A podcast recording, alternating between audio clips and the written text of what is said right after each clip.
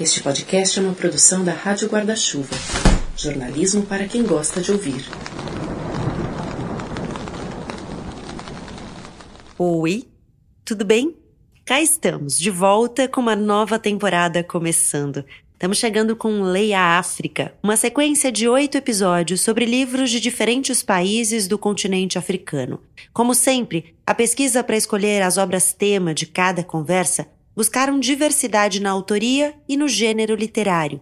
Também busquei combinar autores e autoras mais e menos conhecidos no Brasil para que possamos descobrir as tantas literaturas africanas. A boa notícia é que foi difícil escolher. Hoje tem muita coisa publicada por aqui. A literatura produzida por escritores e escritoras de África tem ganhado espaço e há muitas editoras brasileiras olhando para essa produção literária. A gente começa a nossa viagem hoje pela Nigéria. Mas antes de começar, eu quero te convidar a conhecer os planos de apoio financeiro ao Põe na Estante. Estão lá em catarse.me barra Põe na Estante. Eu fiz uma conta. Entre leitura do livro, pesquisa, montagem do roteiro, produção dos convidados, apresentação e edição, que são as etapas do Põe na Estante, das quais eu cuido sozinha, cada episódio me demanda entre 25 e 30 horas de trabalho, que hoje eu faço pelo amor à literatura. Mas sabe como é? Os boletos estão chegando e seu apoio faz toda a diferença, inclusive para que outros profissionais, como hoje, o que faz a capa dos episódios e o que faz a mixagem de som para deixar o som chegando gostosinho aí ao seu ouvido, possam trabalhar comigo nesse processo. Você consegue ajudar com valores a partir de R$ reais mensais e pode acreditar, faz toda a diferença. Considere essa ideia se você puder. Bom, e aquela dica boa de Rádio Guarda-Chuva, rede de podcasts jornalísticos que o Põe Estante integra. Agora a gente tem um parceiro novo, é o Diversifica, podcast do portal dos jornalistas que discute diversidade, equidade, inclusão no jornalismo, um programa apresentado pela jornalista Luane Belli para pensar um jornalismo mais plural. Recomendo todas as conversas da primeira temporada que já estão nos tocadores. Agora bora para nossa conversa? Tudo começar é como um sonho. Sabe aquele tipo de sonho que parece que sai de lugar nenhum, mas que sempre soubemos que existia? Dava para senti-lo, ele podia até dirigir nossos atos. Primeiro de forma inconsciente até virar uma realidade, uma presença. Ada não sabia com certeza o que originara seu sonho quando afinal tudo começara, mas a âncora mais antiga que conseguia atrelar aquela torrente de coisa nenhuma datava de quando tinha uns oito anos de idade. Não estava segura nem mesmo de ter sido aos oito anos, porque, claro, era uma menina. Uma menina que havia chegado quando todos esperavam e previam um menino. Assim, já que era um desapontamento tão grande para os pais, para a família imediata, para a tribo, ninguém pensou em registrar seu nascimento. Uma coisa tão insignificante, porém Suada sabia. Havia nascido durante a Segunda Guerra Mundial. Sentia-se com oito anos quando estava sendo guiada por seu sonho, pois uma criança com menos idade não teria sido capaz de fazer tantas travessuras. Evocando isso tudo agora, já adulta, sentia pena dos pais. Mas a culpa era deles mesmos. Em primeiro lugar, não deveriam tê-la tido, pois se não tivesse nascido, muita gente seria poupada de muita incomodação. Bem, Ada achava que estava com oito anos na época em que sua mãe e todas as outras mulheres da sociedade se dedicavam a recepcionar o primeiríssimo advogado da cidade delas, Ibusa. Sempre que alguém dizia a Ada que Ibusa era sua cidade, ela sentia dificuldade em entender. Seus pais, diziam-lhe, eram de Ibusa, assim como seus tios e tias. Pelo que lhe falavam, Ibusa era uma bela cidade. Desde muito pequena haviam lhe dito que as pessoas de Ibusa eram gentis, que a comida de lá era fresca, que a água da fonte era pura e o ar limpo. As virtudes de Ibusa eram cantadas com tanta insistência que Ada passou a considerar o fato de ter nascido num lugar abandonado por Deus como Lagos uma desgraça. Seus pais diziam que Lagos era um lugar ruim, ruim para criar os filhos, porque ali as crianças começavam a falar com sotaque yorubá e Ngbate. Ruim porque era uma cidade com leis, uma cidade onde a lei determinava tudo. Em Ibusa, segundo eles, a lei era aplicada com as próprias mãos. Se uma mulher tratasse mal seu filho, você ia diretamente até a cabana dela, arrastava-a para fora e lhe dava uma surra, ou levava uma surra, conforme o caso. Assim, se você não quisesse ser arrastada para fora e levar uma surra, não maltrataria o filho de outra mulher. Lagos era ruim porque esse tipo de comportamento não era permitido. Você era obrigada a controlar sua fúria. O que ensinaram a Ada era contra a lei da natureza. Há destinos que parecem incontornáveis. Onde você nasce, que cor de pele você tem, qual é o seu gênero, onde você vive. Tudo isso pode definir o seu status, a sua classe, as portas que se abrem e as que se fecham. Ada é guiada pelo desejo de estudar, de conhecer, de ler e depois também de escrever, de narrar. Mas é uma mulher em um país em que as mulheres valem pelo dote e pela fertilidade, em que precisam de autorização e consentimento. A Inglaterra é sua meta, sem saber que a imigração é uma jornada à parte que agrega camadas de dificuldade quando as coisas já não são lá muito fáceis. Cidadã de segunda classe da nigeriana Busha Mecheta é tema do episódio de estreia da sétima temporada do Põe Estante, que já começou.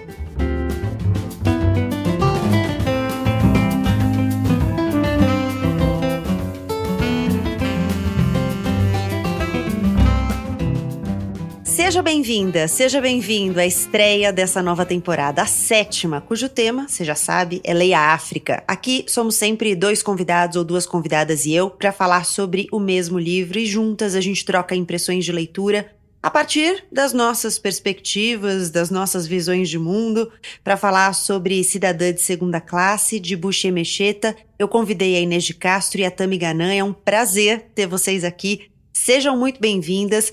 Eu vou pedir para que vocês, por favor, se apresentem. Vamos na ordem alfabética. Inês, por favor. Gabi, é um prazer estar aqui com você e com a Tami também para a gente falar sobre uma das coisas que eu mais gosto de fazer na minha vida, que é ler. Então, que bom que a gente vai poder falar desse livro, que foi um compartilhamento nosso, né, Gabi? Deixa eu começar me apresentando. Sou jornalista também, sou escritora, tenho seis livros publicados muitos deles com uma boa dose autoral de histórias minhas que eu trouxe para os meus livros, outros que são livros-reportagens, enfim, muitos na área de comportamento, que é a minha área de atuação. Trabalhei mais de 20 anos em revistas femininas, trabalhei 17 anos no rádio e agora estou desenvolvendo um projeto literário sabe-se lá quando ele estará pronto, mas é assim, né? Os livros funcionam desse jeito. Quando eles querem nascer, eles chegam. Ou eles vão chegando devagarinho. Então eu tô nessa. Muito bom, bom saber, inclusive. A Inês foi quem me deu o livro sobre o qual a gente vai falar hoje, Cidadã de Segunda Classe. Então, quando deu, ele fez muito sentido para mim. Foi muito legal voltar a ele agora para essa conversa. Tami, quem é você? É uma alegria estar aqui com vocês. O trabalho da Gabi eu acompanho há um tempo, já admiro bastante. E eu estou muito feliz com essa possibilidade de conhecer o trabalho da Inês também, dessa reunião, né, para conversar sobre um livro ótimo que é Cidadã de Segunda Classe.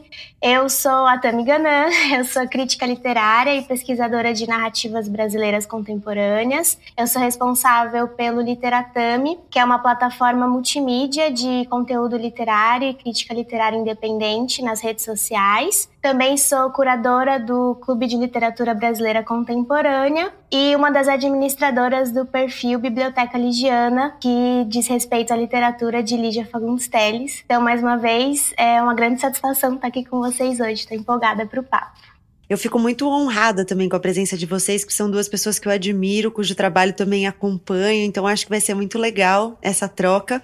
E eu vou começar perguntando para vocês que vocês destacariam de principal no livro, assim? Eu acho que esse é um livro que tem alguns livros que pegam a gente pela forma, tem alguns livros que pegam a gente pelas estratégias narrativas, né, pela linguagem, mas esse é um livro que me pegou pelo conteúdo.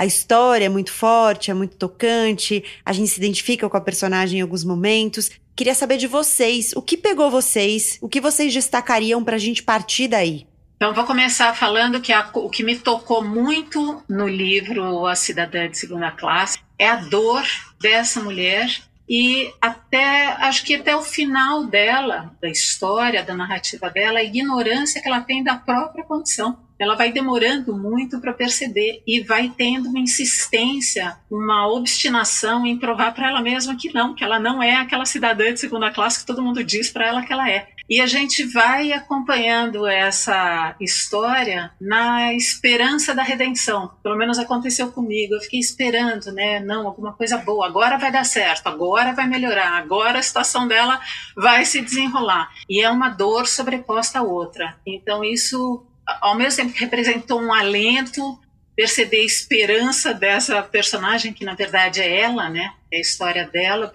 muito autobiográfico meio catástico, assim, uma explosão da, dela, né, na, na, história dela, mas a esperança que ela não desiste de ter. Eu tive uma experiência muito parecida com a sua, assim, Gabi. É, também chamou mais minha atenção essa coisa do tema, né, os temas que a Bush trabalha, porque eu acho que ela é uma autora muito competente é nesse retrato das iniquidades que atravessaram é, a sua vida enquanto mulher, enquanto mãe, enquanto imigrante negra. Ela tem uma, teve uma trajetória, né, a vida muito parecida à da Ada, que é a protagonista do livro.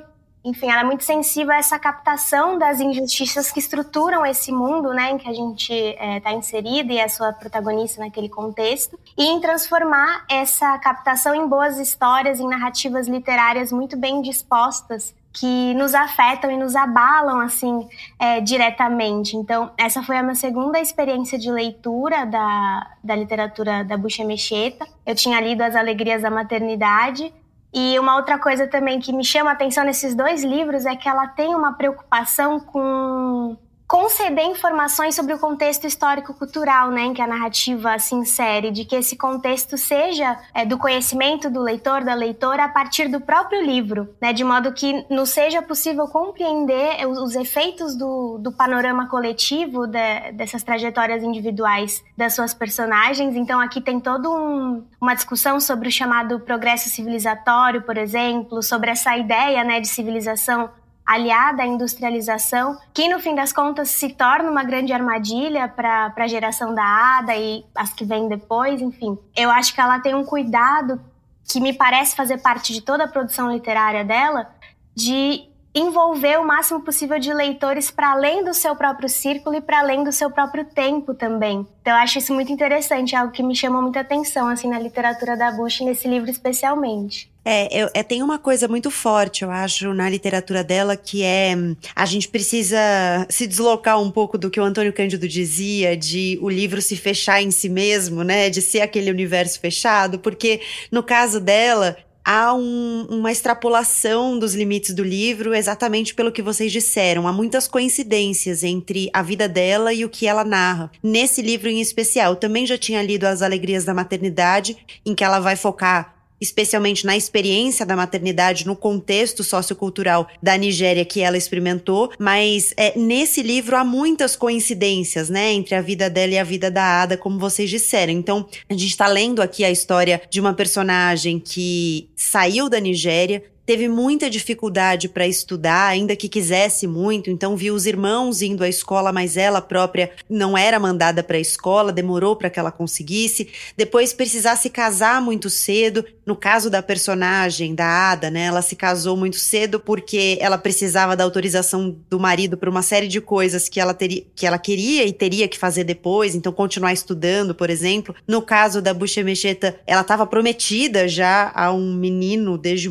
que eles eram crianças. O fato de ela ser imigrante, então ela, ela, ela é uma mulher que nasceu na Nigéria, mas se radicou em Londres, assim como a Ada do livro, personagem do livro, de ter tido muitos filhos muito jovem, né? A Buchemecheta teve cinco filhos nos primeiros anos, assim, de casamento. Então ela tinha 22 anos, ela já tinha cinco filhos, muito parecida também com a história da Ada. Então, os contornos ficam um pouco confusos, né, entre a história dela e a história da personagem, inevitavelmente. Acho que você usou uma palavra boa, Inês, que é catártico, porque eu, fico, eu fiquei pensando um pouco, agora já conhecendo a história da autora, sobre a força que tem, né, escrever sobre isso e sobre ver o seu livro escrito e tomando o mundo. E quando você fala, Tami, que ela sempre contextualiza muito as informações, eu penso que é uma autora que tem noção de que seus livros vão ganhar o mundo. Então ela contextualiza, acho que exatamente nessa expectativa de que, olha, vão chegar leitores e leitoras que não sabem o que é essa vivência que eu estou compartilhando aqui, então eu vou explicar um pouco mais. E o mais incrível, Gabi, que eu fico imaginando é que essa história se passa nos anos 60 e ela é uma mulher dessa nasceu em 1940 e poucos, né? 42, 44. 40, ela nasceu em 44. O livro é 70, que ela tem uma hora que eu até notei, que ela fala assim: ah, porque aqui na década de 70, é meio que pontua a gente, fiquei né? pensando assim, o que, que era o Reino Unido nos anos 70, né? A geração dos Beatles, que Inglaterra era aquela, e que Londres era essa, da Ada, é, em que ela está inserida, onde ela não tem direito a absolutamente nada. E aí se configura o desenho dessa cidadã de segunda classe, esse marido que o tempo inteiro fala para ela, né? Você é uma cidadã de segunda classe, quer dizer, não se iluda com essa ideia de que só porque você estudou você é melhor ou você vai ser melhor, porque é nisso que ela acredita verdadeiramente, essa é a força dela, né? De continuar indo para frente, mas aí ela se depara com aquelas barreiras, né? Os próprios imigrantes que não não dão acolhida, não tem solidariedade ali, né? É algo que a gente sempre imagina num, num gueto ali, como eles vivem, né? Porque ali também é tudo controlado, são imigrantes que estão lá para ser mão de obra, eles não estão lá para serem intelectualmente produtivos, eles estão lá para serem mão de obra, né?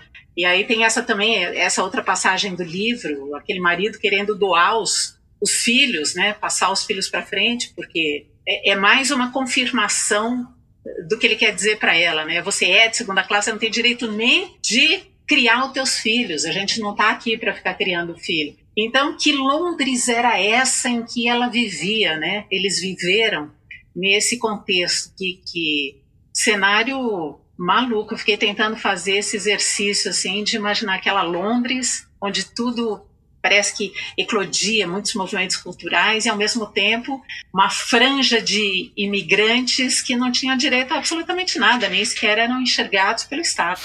Para ela, estava ótimo ser uma cidadã de primeira classe durante a parte do dia em que trabalhava numa biblioteca limpa, com aquecimento central, mas e seus filhos? Quem ia cuidar deles? Como o fim das férias escolares de verão estava se aproximando, Francis aceitou se ocupar dos filhos temporariamente.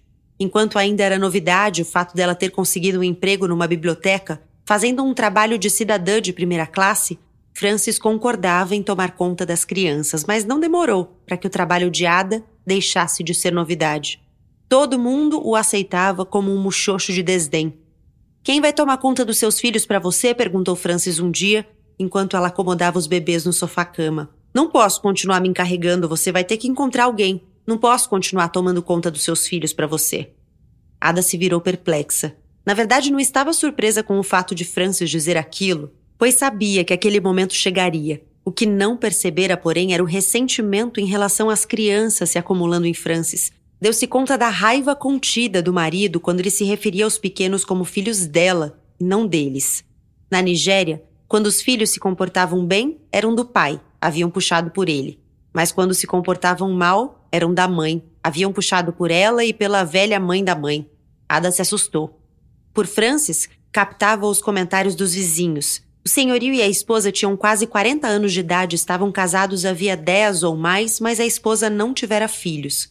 Para começar, o casal não havia gostado da ideia de Francis de trazer os filhos para a Inglaterra. Haviam-no avisado de que teriam dificuldades, mas não disseram nada quando ele lhes contou que Ada já comprara as passagens. Se consolaram com o fato de que, afinal, as crianças não ficariam na companhia dos pais na rua Ashdown. Seria preciso confiá-los a pais adotivos.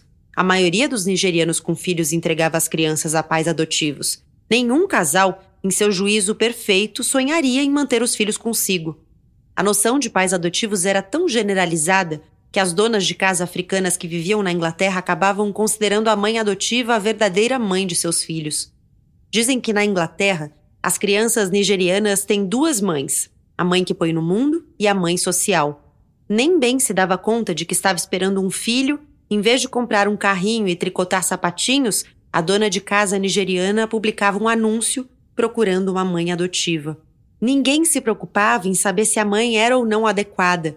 Ninguém queria saber se sua casa era limpa ou não. A única preocupação de todas era que a mãe adotiva fosse branca. O conceito de brancura acobertava um sem número de pecados. Tem uma coisa curiosa, né? Porque ela começa a usar é, insistentemente e consistentemente a expressão é, cidadã de segunda classe a partir dessa visão do marido quando ela chega à Inglaterra, mas ela uhum. já traz uma narrativa de ou uma experiência de cidadã de segunda classe também quando ela estava na Nigéria por ser mulher, né? Então todas as coisas que ela tinha que se submeter, que ela conta, todas as autorizações que ela precisava, as situações em que ela só poderia estar quando tivesse não só autorização, mas às vezes até a presença de um outro homem que não fosse o marido, que tivesse que ser o irmão ou o pai, que essa é uma coisa marcante do livro, né? O pai morre muito cedo e essa é mais uma experiência que as duas compartilham, a personagem e a autora. O pai morre quando ela é muito jovem e isso vai marcar profundamente o futuro dela, porque é uma ausência que é sentida na concretude, né, no, na falta que faz essa presença masculina para que ela possa seguir alguns caminhos e também na subjetividade, né, nas coisas que ela imagina, aquela fantasia que poderia ser diferente ou que poderiam ser diferentes se o pai estivesse lá. É bom você ter trazido assim a morte do pai, porque eu sinto que da morte do pai até o casamento, a maternidade, tudo passa muito rápido, né? Muita coisa acontece em poucas páginas, sem que as marcas profundas desses eventos sejam esquivadas, né? Eu acho que esse é mais um ponto positivo a narrativa da da Bush que dá conta de descrever toda essa movimentação na vida da protagonista com o mesmo desembaraço com que ela de fato parece acontecer, né? Com a aderência com que ela é absorvida ali na, na vivência mesmo. Então, em pouco mais de 40 páginas, a, a Ada passa de uma criança de 8 anos a uma mulher recém-casada, mãe, já prestes a embarcar para a Inglaterra. E ela tem uma acolhida fria, né? Ela recebe, já chegando ali no país, como um prenúncio das dificuldades que ela, dessas dificuldades mais específicas que ela vai ter de enfrentar ali na metrópole e, e, uma acolhida fria é o título desse capítulo, né, de chegada ao Reino Unido. Acho que é um bom exemplo também de como os títulos do, dos capítulos do romance são bem sintetizadores das ações que eles descrevem. Então, eu sinto que isso, é, desse modo, assim, o livro como que assume uma configuração novelesca que é gostosa de acompanhar, né? Apesar da temática dura, de ser um livro bem doído, os fins dos capítulos, assim, assinalando essas viradas de chave na linha narrativa dos personagens, nos envolvem muito, assim vai enganchando né, um capítulo atrás do outro. E eu acho que essa mudança de, de cenário da Nigéria para a Inglaterra abre espaço para que a Bush levante essas questões acerca do lugar do negro africano nessa cidade, como a Inês falou, né, em Londres. Então tem a geografia das ruas, a disposição residencial do, dos bairros destinados às pessoas negras, tudo apontando essa subalternidade a que elas eram submetidas, né? E é um estigma especialmente doloroso para Ada, porque na Nigéria ela estava acostumada com uma fartura, com um conforto na infância totalmente interditados a pessoas como ela na Inglaterra, né? Na, na Nigéria ela tinha ali uma situação, um trabalho bom e tal, conseguia se manter de alguma forma, enquanto para o marido Francis a, a, Inglaterra representa uma nova liberdade, esse marido detestável, que é um personagem detestável, Pra ela vai ser só, não é? Vocês falando do marido, eu aqui virando os olhos, porque, meu Deus. Mas pra Ada vai ser só um estreitamento, né, desses grilhões que, que aprisionam ela. Então, além das obrigações maternais, ela também fica responsável por sustentar financeiramente a família. É uma dupla carga insustentável, né? E o marido se abstém de tudo. Então, é bem. Ainda falando é... desse marido, também eu acho uma, uma, um olhar interessante a respeito desse marido é que, ao mesmo tempo que ela alimenta, nutre uma raiva, uma indignação com relação a ele, é, ele também é em quem ela se socorre. Quando ela vai mostrar os originais, ela tem uma esperança ali de que ele vá dar algum apoio para ela, porque ao longo do livro ela vai tendo, apesar de que quando ela está na, na, Nigéria, ela é um pouco ardilosa, né? Ela trama aquilo, bom, então vou mandar ele para Inglaterra e vai ser a minha ponte para eu conseguir ir na sequência. Ela entende isso, né? Ela faz ela essa... é esperta como uma serpente é. e não como uma pomba. ela consegue desenhar esse, esse movimento e fala, bom, a hora que ele for eu já faço a minha ponte para ir, mas ao, ao longo do livro vai dando assim um pouco de tristeza de ver o quanto ela deposita nele ainda alguma expectativa de acolhida, de amparo e até de amor, né? E o cara assim, é um boy lixo, a gente pode chamar? Totalmente. Total, né? Não, ele é um personagem, acho que detestável é uma palavra precisa, né? Porque é muito insuportável. Você vai lendo as atitudes dele, as faltas de atitudes dele, a violência que depois ele assume no, na relação com a Ada, né? A forma como ele a agride fisicamente, inclusive. Essa, esse vínculo dos dois é uma coisa muito ambígua, né? Como você tá trazendo. Ela começa o casamento de uma maneira bastante pragmática, né? Então ela entende que ela precisa tomar essa decisão se ela se, quiser seguir esse rumo de continuar estudando e, e talvez ir para fora e tudo mais. E aí faz essas articulações, como você trouxe, Inês, para que ele vá primeiro para Inglaterra, porque esse era o caminho e tal. Mas aos poucos ela conta que ela vai aprendendo a amá-lo e que ela começa a gostar dele de fato. E assim, a sensação que eu tenho é que é, você falou, Tami, que tem 40 páginas em que tudo passa muito rápido, né, a partir da morte do pai, mas a sensação que eu tenho é que tudo na vida dela passa muito rápido, acontece muito rápido. Tem um momento do livro que eu fico meio perdida, assim, de nossa, quanto tempo será que já passou? E aí ela vai dizer que ela já tá na quarta gravidez, e aí ela vai dizer, não, porque eu tava prestes a completar 21 anos, e aquilo me deu um desespero, é porque eu fiquei imaginando a, a, o desamparo mesmo, né? A sensação de desamparo, de você tá num país em que você não tem nenhum tipo de respaldo, de rede, de acolhimento. Você tem quatro crianças, três, na verdade, nesse momento ela tá com a quarta criança por vir, né? Mas três crianças já no mundo. Um marido completamente desprezível e inútil, porque ele não contribui em nada. A Ada é quem sustenta financeiramente, como vocês falaram, a família, né? Ele tem essa desculpa de que ele precisa se dedicar integralmente aos estudos, porque os estudos é que vão futuramente fazê-los prosperar e tal, mas no fim das contas, a Ada estuda, trabalha, cuida dos filhos, cuida da casa, resolve tudo e ainda banca o estudo de, do Francis. Eu não consigo pensar numa palavra melhor do que desamparo, porque não tem nada ali que a suporte, né? Porque, inclusive porque quando ela vai buscar suporte no marido, como a Inês trouxe, ela não encontra. Ele é completamente vazio em relação a ela, né? Sim, eu acho que é desesperador mesmo acompanhar esse processo. E eu gostei muito que você trouxe a palavra ambígua, né? Que eu acho que essa ambiguidade caracteriza muito essa personagem, assim, em comparação às outras mulheres africanas do entorno, por exemplo, a Ada é uma pessoa de sorte, né? Ela pôde estudar, ela pôde escolher o próprio marido, apesar de não ter feito uma escolha lá das melhores, ela conseguiu um bom emprego, bom o suficiente para bancar a saída e a permanência da família na Inglaterra.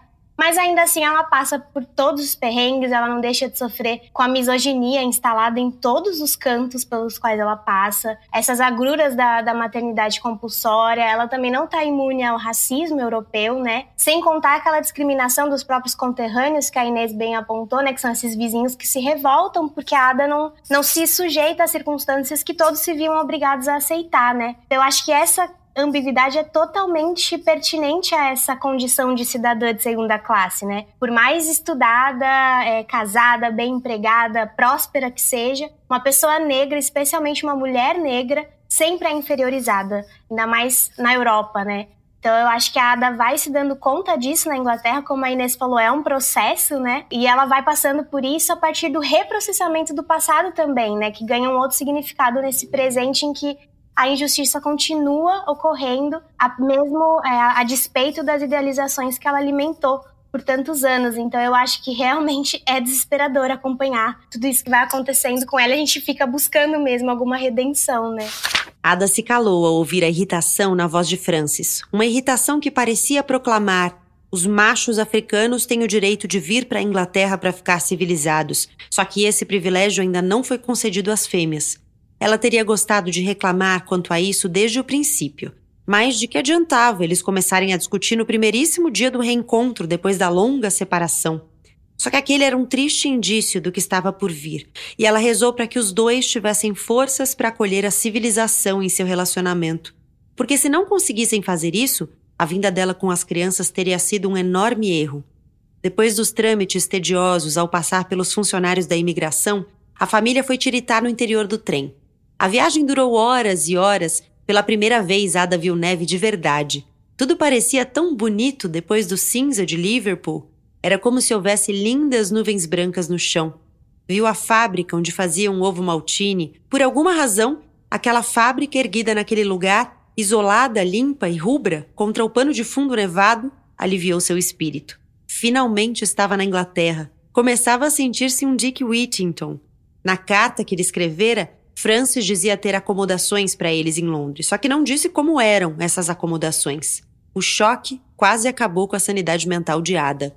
Era uma casa cinzenta de janelas verdes, impossível dizer onde ela começava e onde terminava, porque era grudada a outras casas da rua. Ada nunca vira casas como aquelas antes, grudadas daquele jeito. Em Lagos, as casas costumavam ser completamente separadas, com pátios dos dois lados, o conjunto no fundo e as varandas na frente. Aquelas não tinham nenhuma dessas coisas. Eram longos quarteirões sólidos, com portas que se abriam para a rua. As janelas formavam fileiras retilíneas ao longo das ruas. Olhando ao redor, Ada percebeu que, pela cor das molduras, era possível saber quais janelas correspondiam a qual porta. Aparentemente, a maioria das casas tinha as mesmas cortinas nas janelas. Todas parecem igrejas, não é mesmo? Monastérios, observou Ada. Eles constroem as casas desse jeito aqui porque não tem o espaço todo que a gente tem em Lagos. Na minha opinião, depois que a Nigéria for completamente industrializada, as pessoas do futuro vão começar a construir nossas casas do mesmo jeito. No momento, temos condições de desperdiçar terra e construir varandas e pátios espaçosos. Quem sabe não seja necessário a gente chegar a esse ponto, uns esmagados contra os outros? Francis não fez nenhum comentário. Não havia necessidade. Abriu a porta para algo que Ada achou parecido com um túnel, só que era um vestíbulo. Um vestíbulo com paredes floridas. Já que era um vestíbulo estreito, no começo deu a impressão de não ter janelas. Ada apertou Tite contra o peito e a menina, por sua vez, agarrou-se à mãe assustada. Subiram escadas e mais escadas até ter a impressão de que estavam chegando ao telhado do edifício. Então Francis abriu uma porta e os fez entrar num quarto, ou melhor, num meio quarto. Era muito pequeno, com uma única cama num canto e um sofá novo, que Francis comprara com o dinheiro que Ada lhe enviara para comprar um sobretudo.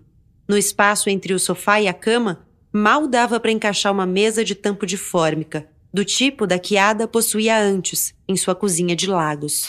Por outro lado, eu também acho que em alguns momentos assim é interessante porque ela tem algumas revelações. Né? Ela começa a perceber que não é só o marido dela, é, tem outros maridos que são igualmente infiéis, que são igualmente violentos com as mulheres. Quer dizer, que esse não é, entre aspas, aqui um privilégio dela, mas que esse é o contexto. É uma estrutura, né? Exatamente é daquele jeito, assim como é, o sonho que ela alimentou, né? Porque ela, enquanto é criança, ela tem esse sonho construído de que Londres é a Terra Prometida, é onde tudo vai acontecer e se depara com uma realidade que não tem nada a ver com o que ela idealiza e vai lá e se dá conta daquilo e também se dá conta de que os maridos são daquele jeito e que os seus conterrâneos são daquele jeito. E aí, mais uma vez, eu gosto, aí eu, são, são momentos assim que me dão um pouco de alívio quando ela fala assim: ah, não vai dar para fazer controle de natalidade, né? Ela já tem acho que quatro filhos, quinto, sim, já está no quinto filho. Ela fala: então vou fazer por conta própria.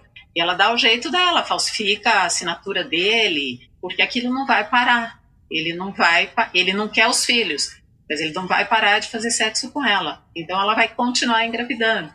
Então ela percebe que ela vai ter que, por conta própria, dar um jeito e se sair daquela situação. Então, mais uma vez, tem a face ardilosa aqui da Ada que ela dá, dá, vai pelo caminho que ela encontra a solução que, que ela consegue, mas de novo, num cenário de muita solidão, né? Porque o tempo todo é ela tentando uh, recuperar todas as perdas, né?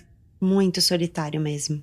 Segura aí rapidinho que em menos de um minuto a gente já continua a conversa aqui com a Inês de Castro e a Tami Ganan. Eu quero só trazer um convite feito pela artista visual Priscila Ashe, que está ocupando bibliotecas públicas com uma exposição muito bacana a ideogramas sonoros. Oi, Pri! Oi, eu sou a Priscila Ashe. Sou artista e jornalista e queria te convidar para conhecer a exposição Ideogramas Sonoros Novos Caminhos entre as Linguagens. Eu criei, junto com o compositor Fábio Guimarães, 27 obras de arte interativas para você viver uma experiência única com a pintura, a poesia e a música. Dá para conferir tudo isso em três bibliotecas públicas municipais de São Paulo, de 15 de agosto até 30 de setembro. As bibliotecas são Alceu Amoroso Lima, no bairro de Pinheiros, Viriato Correia, na Vila Mariana e Afonso Toné, na Moca. Ah, é importante levar o celular e o seu fone de ouvido. O nosso projeto foi contemplado pelo edital de apoio a projetos culturais descentralizados de múltiplas linguagens e é uma realização da Secretaria Municipal de Cultura de São Paulo. A gente te espera lá, hein? Você também pode acompanhar as nossas redes sociais, ideogramas.sonoros.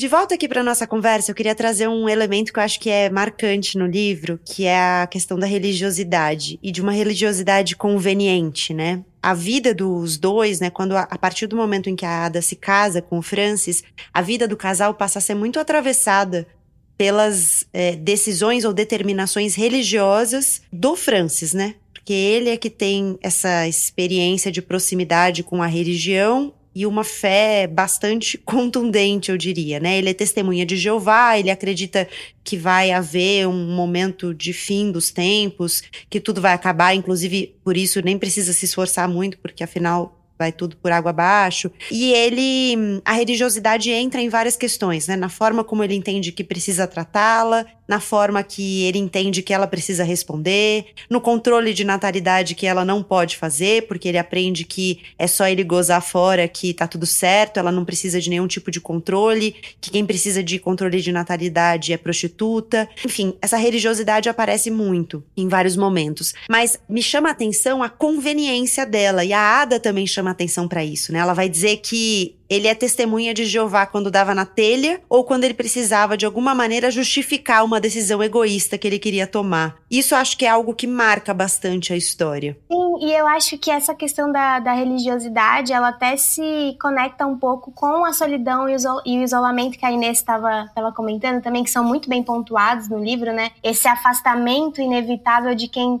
tem sempre que explicar ao outro os costumes do seu país, muitas vezes sem sucesso. A Ada se vê nessa situação em alguns momentos. E ela é uma mulher cristã, né?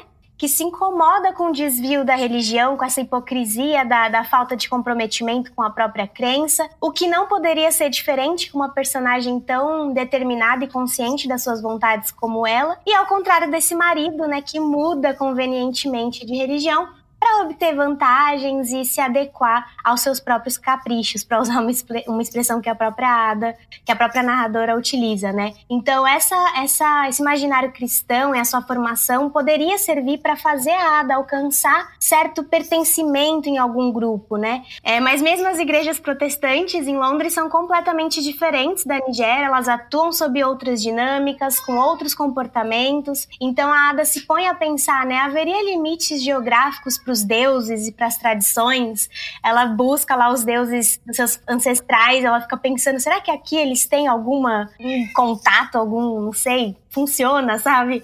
Então, muitas vezes as suas tendências religiosas rendem alguns questionamentos internos que deixam a Ada beco sem saída mesmo, né? À medida que reforçam também a sua submissão, a sua inadequação, seu estrangeirismo, às vezes ela busca ali na Bíblia algum algum consolo e encontra um reforço às opressões, mas eu acho que no fim das contas, ainda que opressora, a religião acaba sendo para ela um ponto de ancoragem interior mesmo, fundamental, sabe? Acho que é mais um desses elementos complexos e polivalentes da, da identidade da Ada. É, ela cita uma presença, né? Que ela percebe com ela quando ela era criança e quando ela chega à vida adulta, ela quer chamar essa presença para perto, quer evocá-la mais uma vez e não consegue senti-la, né? Fica pensando, é, será que ela ainda tá comigo? Onde é que ela tá? Eu queria sentir isso de novo, com mais força, né? Ela chama de presença, ela não fala, um, não dá um nome. Será que eu consigo me salvar, né? Nesse, nesse contexto de cidadã de segunda classe, porque são tantas camadas de segunda classe, né? Quer dizer, o que, que a religião pode fazer por essa mulher? Ela é uma mulher fazedeira, né? Ela, isso o, o tempo todo ao longo do livro fica muito claro o quanto ela é uma mulher empenhada em fazer. E acho que isso também é, é o, a tábua de salvação desse personagem, dessa mulher, porque ela acredita seriamente que fazendo ela vai conseguir. Então ela continua fazendo. Ela não tem três jornadas, ela tem quatro jornadas. Né? Ela trabalha, ela paga, eh, ela cuida da casa, ela cuida dos filhos e ela paga para o marido também viver, estudar, aquela coisa toda. E transar com outras mulheres. Isso, e, e mais, e, e tudo mais. Bem, debateu Ada consigo mesma. Já que Ogosh era uma deusa tão poderosa, talvez soubesse como protegê-los da ira dos outros deuses. Mas o fato de Ada ser cristã complicava ainda mais as coisas. Por acaso o Deus dos cristãos, no qual Ada acreditava, não dissera a Moisés em alguma ocasião que era um Deus ciumento, punindo a iniquidade dos pais sobre os filhos até a terceira e quarta geração dos que me odeiam? Aquele Deus os odiaria por mascar aqueles pedaços de nós de cola. Disso Ada estava segura. Nada aliviava sua consciência culpada, nem mesmo o fato de que fora sua sogra, católica devota, quem comprara nós de cola. Nem o fato de que ela própria, a sogra, estava mascando, na maior felicidade, Ada olhou para Francis, que toda sexta-feira andava para baixo e para cima com a Bíblia, lendo para as pessoas as boas novas do reino numa revistinha vagabunda chamada A Sentinela. Bom, com a sogra não haveria problema. Ela iria correndo falar com o padre, que morava logo virando a esquina da igreja de São Paulo, e confessaria tudo a ele. O padre lhe daria pronta absolvição. Isso deixaria a consciência da sogra livre para pescar de novo, se tal fosse a sua vontade. Quanto a Francis, esse virava testemunha de Jeová sempre que lhe dava na veneta, ou quando estava atrás de uma desculpa para ser egoísta. Quando Ada ficou enfraquecida com o nascimento do primeiro filho dos dois, Francis doara seu sangue para salvar a vida dela, esquecendo-se de que as testemunhas não podem fazer isso. Quando ficou ocupado com os preparativos da viagem para a Inglaterra, deixou de lado seus exemplares de A Sentinela e Despertar. Também se esqueceu de que ir para a Inglaterra significava perseguir o materialismo, que explicava a Ada era não apenas nocivo, como desnecessário, porque Armagedon estava à espreita logo depois da esquina. Para eles estava tudo bem, mas ela própria não sabia para que lado se virar. Na igreja que frequentava não havia padre a quem se confessar. Sua igreja era a igreja da Inglaterra. Os fiéis da igreja da Inglaterra não tinham nada que se assemelhasse a despertar ou a sentinela, assim como não dispunham de nenhum sistema de absolvição. A pessoa culpada que ficasse com sua má consciência. Mas espere um pouco, pensou Ada. Por acaso Jesus não dissera aos fariseus que era preciso dar a César o que era de César e a Deus o que era dele? Bem, era isso que eles estavam fazendo. Ela poderia citar o livro santo em defesa de seu ponto de vista. Não havia por que se preocupar. Essa experiência né, na Inglaterra vai despertando a consciência da Ada sobre si e sobre o outro, né? Ela fala em um momento que o conceito de brancura que acobertava um sem número de pecados, ela usa essa expressão, vai se revelar uma farsa ali para ela, né? O mito de que os brancos não mentem, que a Ada foi levada a acreditar por toda a vida, é destruído e ela vê com os próprios olhos como as pessoas brancas são falíveis como quaisquer outras, né? Então, acho que todas essas questões atuam para que ela seja abandonada por essa presença, né, Gabi? A Inglaterra deixa de ser o sonho, se torna o fim do sonho, é, restando só essa carência mesmo de afeto, de cuidado, de oportunidades, a desilusão mesmo, né? Primeiro em relação ao Reino Unido, depois em relação ao marido, enfim, assim por diante. E eu acho que. Eu gostei que você falou dessa presença, porque eu gosto muito dela. É, assim, no livro, acho que ela, ela desaparece por um tempão, né, da narrativa, até que a sua silhueta se esboça novamente ali no horizonte da literatura, né, gente? Porque a, a Ada trabalha na, na biblioteca da cidade, então ela está em contato com os livros, ela tem ali na biblioteca alguma abertura para uma amizade pela primeira vez, para autonomia também e para esse retorno da presença que a orienta em direção aos sonhos dela. Então, eu acho muito bonito como é pela literatura que a Ada se opõe, dentro do possível, claro, à opressão e, e angaria esse tipo de autoconsciência resistente que eu acho que a diferencia da protagonista do, das Alegrias da Maternidade, por exemplo. O que eu atribuiria à escolaridade da Ada, essas oportunidades de estudo, de trabalho das quais ela pôde usufruir e que não foram dadas né, a Inhuego. Então, eu acho que o destino da Ada desenha uma defesa da, da erudição e da produção intelectual como alternativas a essa realidade opressora das mulheres. Né? Eu acho isso muito bonito no livro. É, eu ia chamar atenção para isso porque eu acho que certamente esse é um elemento belíssimo, né? Como ela coloca a literatura no patamar da redenção um pouco, né? As, as, as pequenas redenções que ela tem vêm por aí e o caminho que ela vai traçar também vem por aí, né? Eu não vou dar o spoiler aqui do fim do livro, mas o fim do livro ele não é totalmente fechado. E, e isso é bom. É, eu, eu, considerei bom no fim das contas. Na verdade, imediatamente eu considerei ruim, que eu falei: ah, não. Não é possível. mas é, depois eu fiquei pensando e falei assim: mas que bom, que bom que esse caminho tá aberto, que ela tem outras páginas para escrever, porque há um momento em que ela começa a escrever, né? Então isso vai ser importante para ela, colocar a história dela, ver como as pessoas reagem à história dela, né? Tem esse amigo que ela faz na biblioteca que fala: isso tá muito bom, vamos levar para uma editora. Então, eu acho que certamente esse é um ponto belíssimo do, do livro. É lindo, né? Ouvir isso. Aliás, ouvir isso quando você é um escritor, tá muito bom. Vamos levar para um editor. É muito, é uma música, né? Muito boa de escutar, ainda mais nesses tempos aqui de dificuldade tão grande para publicar, para editar. Estou falando aqui para uma galera de, de, assim, de gente que sonha em publicar o primeiro livro, a primeira obra, porque não é fácil, né? E depois manter a sua obra em prateleira é mais difícil ainda. Realmente, o final do livro parece que é um aquele momento que você só para dar um, né, uma tranquilidade para quem não leu e ainda quer ler o livro a gente fica um pouco mais tranquilo, um pouco mais suave no final. Sim, nossa, eu tive a experiência igualzinha da Gabi. Quando eu terminei, eu fiquei meio decepcionada com o final, assim, até olhei. Será que faltou uma página? eu também, eu fiquei procurando. Eu olhei várias vezes, eu falei, nossa, será que arrancou?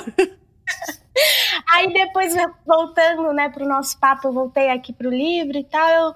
Não, achei que foi bom porque ela passa... A vida toda é tão determinada, sabe? Tudo já tá dentro da caixinha, vai ser desse jeito, daquele jeito. Então esse final aberto, eu acho que foi um ponto positivo, assim, até para a própria Ada mesmo, né?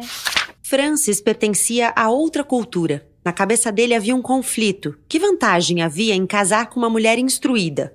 Porque seus pais haviam precisado pagar uma quantia alta por ela se depois ela não faria mais do que ir para a Inglaterra e começar a moldar sua vida ao modo das inglesas, recusando-se a trabalhar, só ficando ali sentada sem fazer nada, além de lavar as fraldas dos bebês. Para ele, aquilo era trapaça.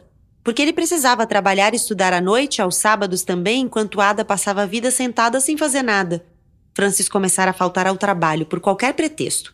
Quando chovia muito, tinha certeza de que apanharia um resfriado. Não saía de casa antes de dez para as nove e era suposto chegar ao trabalho às nove.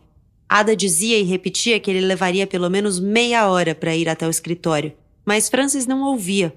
O primeiro encanto de seu novo poder, o poder adquirido pelo conhecimento de que, pela primeira vez na vida casada dos dois, estava levando dinheiro para casa, se desfizera. Francis percebia que Ada não se comovia com esse seu novo poder, porque o dinheiro que ele lhe dava para os gastos da casa era apenas suficiente para comprar a comida que ele próprio consumia Ada não se incomodava. Depois de gastar todo o seu fundo de pensão, começaria a aceitar trabalhos de costura para a fábrica de vestuário perto do Crescent. O proprietário da fábrica gostou da amostra que ela lhe forneceu e disse que lhe daria um emprego em meio período assim que ela tivesse condições de assumir. Ada gostou da ideia porque assim poderia trabalhar em casa e cuidar dos filhos, mas a principal razão era que Francis não estaria em casa e sim na companhia de outros homens. Imagine só, ela finalmente casada na verdadeira acepção da palavra, exatamente como outra mulher qualquer. Foi nessa disposição feliz de espírito que Ada andou até a pequena filial da Woolworths, perto da Crescent, para comprar quatro cadernos escolares e começar a escrever dote de esposa. Quanto mais escrevia, mais se convencia de que sabia escrever e mais gostava de escrever. Eu queria trazer um aspecto que acho que aparece na literatura dela de uma maneira geral, né? Porque ela, nos livros dela, olha bastante para a questão do, patri do patriarcado, ela vai fazer essa crítica, né? Do que é ser mulher em vários contextos, das demandas de maternidade e de esposa no Cidadã de Segunda Classe, logo no começo, ainda quando ela é criança, há um momento em que ela consegue finalmente ir à escola e aí querem tirá-la da escola. E aí alguém da família dela vai dizer: não, deixa ela mais tempo na escola, porque quanto mais tempo ela ficar, maior vai ser o dote que o marido vai ter que pagar por ela. Então, mesmo quando há uma permissão para ela estudar, né, é uma visão totalmente utilitarista do que de, de, do retorno que é essa educação vai trazer financeiramente, inclusive. E isso aparece em vários livros dela, e eu queria chamar atenção porque aqui ela tem vários filhos, né? A Ada tem vários filhos. Até o momento que a gente acompanha, ela tá na quarta gravidez. Há uma expectativa sempre em torno do nascimento para saber se vai ser uma menina, se vai ser um menino e o que isso vai representar. Isso é muito forte no Alegrias da Maternidade. Isso é, talvez seja a questão central do livro, o ser mãe e depois o ser mãe de um menino. Mas aqui também aparece e acho que ela traz isso repetidamente porque essa é uma experiência um pouco inesgotável mesmo, né? Todas nós mulheres, em maior ou menor grau, a depender depender do contexto sociocultural que a gente tá, da geografia que a gente ocupa no mundo e de uma série de questões, né? A gente vai em algum momento se deparar com o patriarcado interferindo na nossa vida. Nascer mulher determina muitas coisas. Ser mãe de uma menina, no caso dela, determina muitas coisas e ser uma menina depois uma mulher também determina muitas coisas. E acho que para todas as mulheres isso vai aparecer. Eu acho que isso também é forte no livro na identificação, né? Porque apesar de eu não ser uma mulher nigeriana, de eu ser uma mulher branca, de eu não ter vivido a experiência da imigração, tem vários momentos em que ela vai contar coisas muito duras em que eu me reconheço. Me reconheço com algum deslocamento, mas me reconheço ali. Falo, nossa, isso é tão comum na vida das mulheres, né? É inevitável que a gente se reconheça, né, Gabi? Ainda mais porque a nossa história de embates femininos, de embates e de conquistas, ela vem de muito pouco tempo, né? Outro dia eu estava conversando com um rapaz bem jovem e ele falou assim para mim: Nossa, mas é, essa coisa do feminismo então é antiga. Eu falei: Mas é muito mais antiga do que você está imaginando, porque o feminismo se divide em algumas etapas, né? A segunda é exatamente nesse momento aqui em que se encontra o livro da Bushi. É a época do controle de natalidade ao qual a personagem do livro não tem direito. Ela não tem essa escolha, ela não pode fazer essa escolha. Então, isso acaba determinando para essa mulher uma condição que é muito desfavorável. E a desilusão do marido, por exemplo, toda vez que. Porque para ele, a culpa de ter uma filha mulher é dela. É ela que, que é a responsável por uma filha mulher. O que, que nós vamos fazer com uma filha mulher? Uma filha mulher representa um problema naquela sociedade. Não vai prestar para quase nada. Então é, gente, é inevitável que a gente reconheça, porque muitas de, muitos desses espirros eles estão por aí pelo mundo, né? Semana passada a gente ainda estava falando que agora, puxa, finalmente as mulheres vão poder fazer laqueadura sem pedir autorização dos homens. Mas a gente está no século 21 como é que a gente ainda está discutindo isso?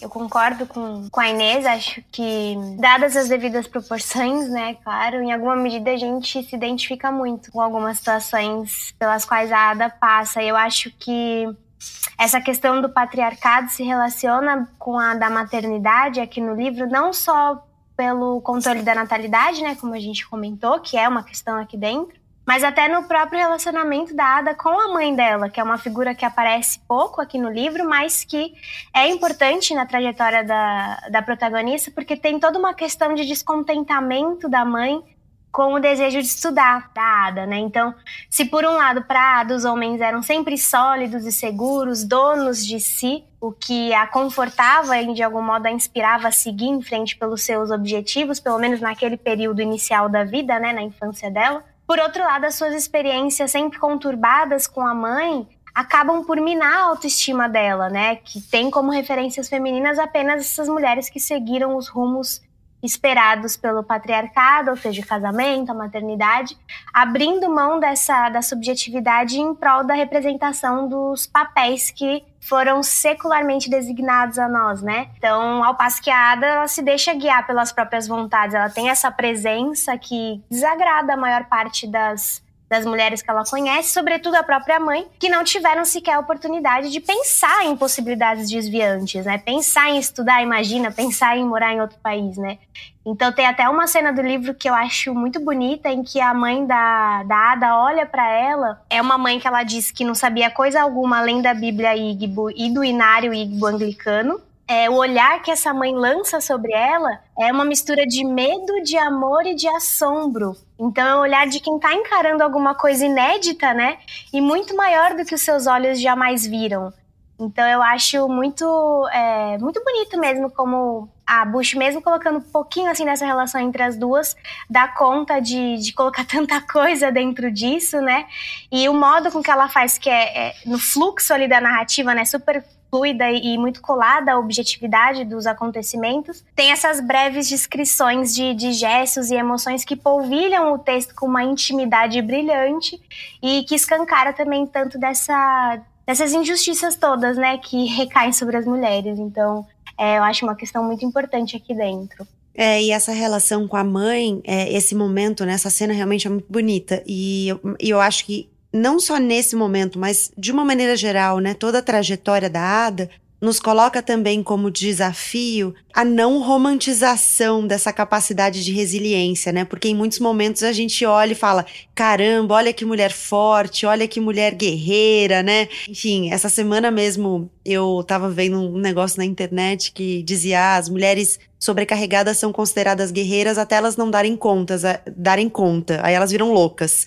E, e, Exatamente. e eu fiquei pensando nela, eu fiquei pensando na Ada. Eu falei, cara, se ela surta, é completamente compreensível, né? Porque assim, diante de tudo que ela vive, me surpreende muito ela não surtar o tempo inteiro.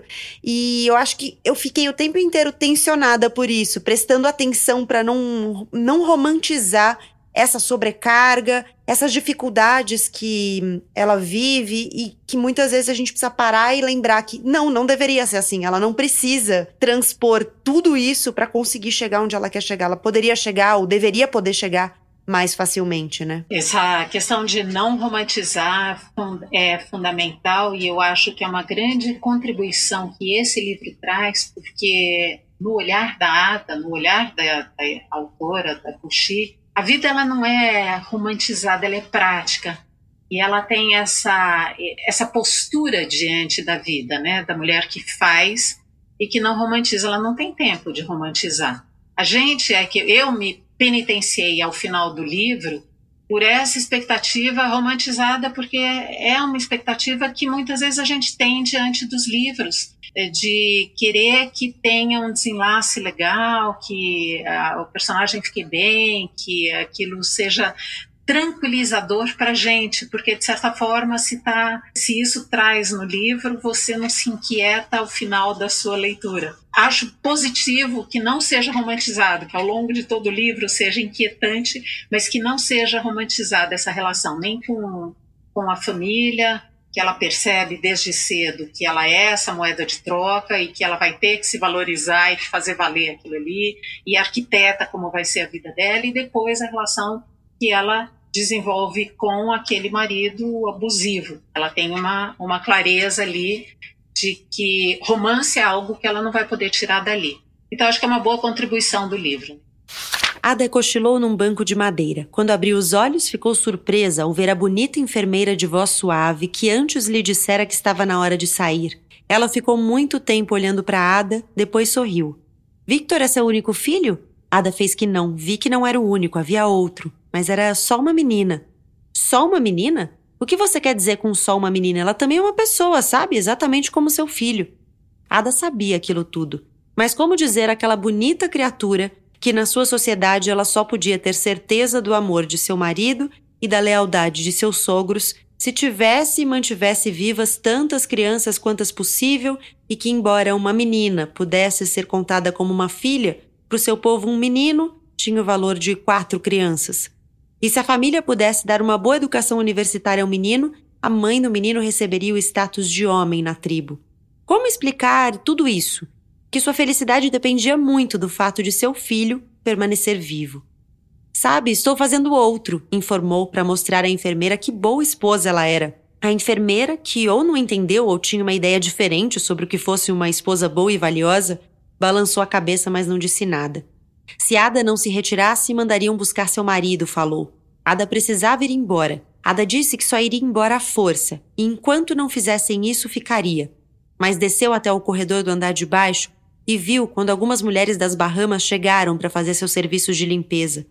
Mais tarde, naquela noite, Francis apareceu. Titi estava passando a noite na casa de Trudy, de modo que ele viera em busca dela. Por um momento, pareceu que a doença de Vicky pudesse reaproximar os pais, Francis não disse a ela que não se preocupasse. Não sabia como fazer esse tipo de coisa, não sabia como ser um homem. Em lugar disso, chorou junto com Ada, feito uma mulher. Cidadã de segunda classe, da nigeriana Bushemesheta, é da editora dublinense, tem tradutora da Heloísa Jean. Aproveito para deixar uma homenagem a ela, que morreu esse ano e é uma figura muito importante da literatura no Brasil, do esforço para que a gente tenha mais literatura no Brasil e que a literatura chegue a mais pessoas. Foi ela que traduziu Cidadã de Segunda Classe, que é um livro de 251 páginas. Inês, Tami, um prazer enorme receber vocês. Muito obrigada mais uma vez e queria deixar esse último espaço para que vocês contem para as pessoas como elas encontram vocês, o trabalho de vocês, enfim, o que vocês quiserem dizer. Bom, foi um prazer estar aqui com vocês. A conversa passou voando. Foi muito gostoso conversar sobre esse livro, que é um livro maravilhoso. E quem quiser acompanhar o meu trabalho é só buscar por Literatame em todas as redes sociais. É Literatame com T-A-M-Y. E eu quero só deixar aqui a recomendação de que vocês leiam Buxa Mecheta, que é uma baita autora. Muito obrigada, Gabi, por trazê-la aqui para o podcast. Sempre um prazer. Gostei muito de conversar com a Tami, conhecer a Tami e conversar com você, que é uma pessoa queridíssima para mim, Gabi. Muito obrigada. O convite foi um carinho, momento super especial aqui. Estou bem contente que a gente possa ter compartilhado isso quero convidar e também quem tiver interesse em me ver, ver algumas das minhas, alguns dos meus livros estão todos ainda em circulação aí nas livrarias. A minha editora é a Panda Books, então são seis títulos que eu tenho pela Panda Books, deles em parceria com o meu editor, que é o Marcelo Duarte, que é o Guia dos Curiosos, a gente escreveu juntos, mas tem outros livros, inclusive o Mamãe vai, vai trabalhar e volta já, é um livro que é bem autoral, assim, é um livro que eu gosto muito, porque conta muito de mim e de outras mulheres também, que vivem repetindo essa frase, né? Mamãe vai trabalhar e volta já para a criança. Quando a criança chora, a mamãe já volta. E foi baseado nisso que eu escrevi esse livro. E também nas redes sociais eu tô lá, arroba Inês de Castro, underline SP, para quem quiser acompanhar, ver um pouquinho mais de mim, do meu trabalho, do meu dia a dia. E assim a gente vai promovendo as trocas pela vida, porque afinal de contas é disso que se trata a vida e é isso que interessa, que faz a gente crescer. Não porém as trocas, nem vale a pena. É para isso que a gente tem o Põe na Estante também, para essas trocas. Que bom poder trocar com vocês. Voltem sempre, gente. Muito obrigada. Fim dessa estreia de temporada, mas logo logo estamos de volta. Na última sexta-feira de setembro, chega episódio novo até você. Não deixa de seguir ou favoritar o Põe na Estante no seu tocador preferido para saber sempre que tem episódio novo, conversa nova chegando por aí. No Instagram e no Twitter do Põe na Estante, arroba Põe na Estante nas duas redes, estão todos os livros que vão compor essa temporada. Então dá um pulo lá, aproveita para seguir e vem ler com a gente.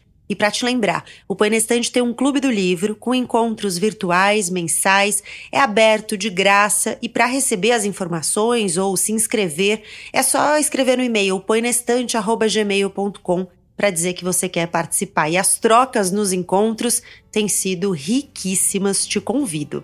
Eu sou a Gabriela Maier, cuido da produção, do roteiro, da edição do Põe na Estante. O João Vitor Coura faz a mixagem de som e o Arthur Maier é o artista responsável pela arte da capa do episódio. Muito obrigada pela sua companhia. Até já!